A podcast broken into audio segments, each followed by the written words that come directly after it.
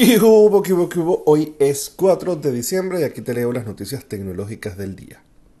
Ya es oficial, Qualcomm anunció para el 2021 ya todos los teléfonos Android gama alta eh, contarán con el nuevo procesador Snapdragon 888, el cual su antecesor era el 865 y este es un procesador súper potente enfocado principalmente al gaming, a la red de 5G y a temas de fotografía. Otro componente que también han dado a conocer es el nuevo Sensing Hub, que se encarga de aprovechar la inteligencia artificial en su procesamiento de bajo consumo y permanentemente activo. O sea, el Google Assistant cuando llaman a este tipo de cosas, entre otros.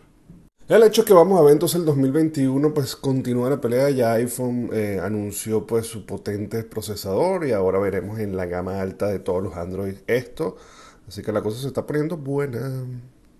Ayer Mark Zuckerberg se reunió públicamente con Antonio Fauci y Anthony Fauci, bueno Antonio, y pues eh, se comprometió Facebook formalmente a que prohibirá cualquier tipo de información errónea relativa al coronavirus y a las vacunas. Ya sabemos pues que han puesto Facebook eh, siempre como un tema de datos, este, con información falsa, con fake news que han afectado incluso las elecciones. Y desde hace un tiempo para cada unos 5 o 6 años pues están en el ojo del huracán y los ponen en cintura pidiéndole que colaboren con todo el tipo de noticias para evitar que se propaguen información eh, equivocada y pues obvio, microbio, que el coronavirus no podía escapar de esta situación, aunque ya todas las redes sociales lo estaban controlando muy bien, pues parece que puntualmente ahorita lo que quieren es dar una información corrupta respecto a la vacuna como tal.